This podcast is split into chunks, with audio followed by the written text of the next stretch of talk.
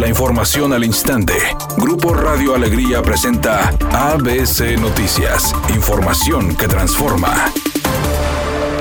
Autoridades del municipio de Santa Catarina instalaron el Consejo Ciudadano para el Desarrollo Sostenible, integrado por 24 ciudadanos, iniciativa privada y universidades. Así lo informa el alcalde Jesús Nava, quien indicó que su objetivo es atender problemas prioritarios como derechos humanos, medio ambiente y crear una ciudad justa e incluyente a través de diferentes acciones. Agregó que entre los temas que se atenderán se encuentra la eliminación de la pobreza, energía no contaminante, trabajo, acciones por el clima y vida de ecosistemas terrestres, señalando que en Santa Catarina 18 mil personas no cuentan con comida y un trabajo estable ni seguro médico, por lo que será importante la salud, bienestar y educación para la población, además de las acciones en el tema ambiental. Finalmente dijo que para hacer valer la justicia de género se implementará vigilancia permanente en los domicilios donde se tengan reportes de violencia.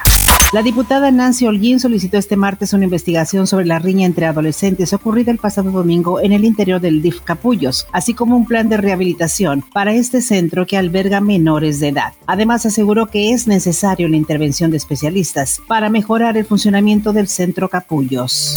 Ante la irremediable llegada a México de la variante Omicron del coronavirus, el presidente López Obrador informó que muy pronto se aplicará una vacuna de refuerzo contra COVID-19 a los adultos mayores. Pero sí, es parte del plan que se tiene. Tenemos que seguir vacunando en comunidades muy apartadas porque se ha avanzado bastante en la vacunación. Dijo López Obrador que hoy en día la mayoría de hospitalizaciones y muertes por COVID es por falta de vacunación. Editorial ABC con Eduardo Garza. El año pasado hubo cuatro alertas ambientales. Este 2021 en lo que va del año ya son nueve alertas, seis de ellas tan solo en el mes de noviembre. La alerta más reciente de la Secretaría del Medio Ambiente detectó aire completamente malo en Santa Catarina y Apodaca. Nuestra salud está en riesgo y las empresas siguen contaminando. Ya urge poner orden en temas de calidad del aire.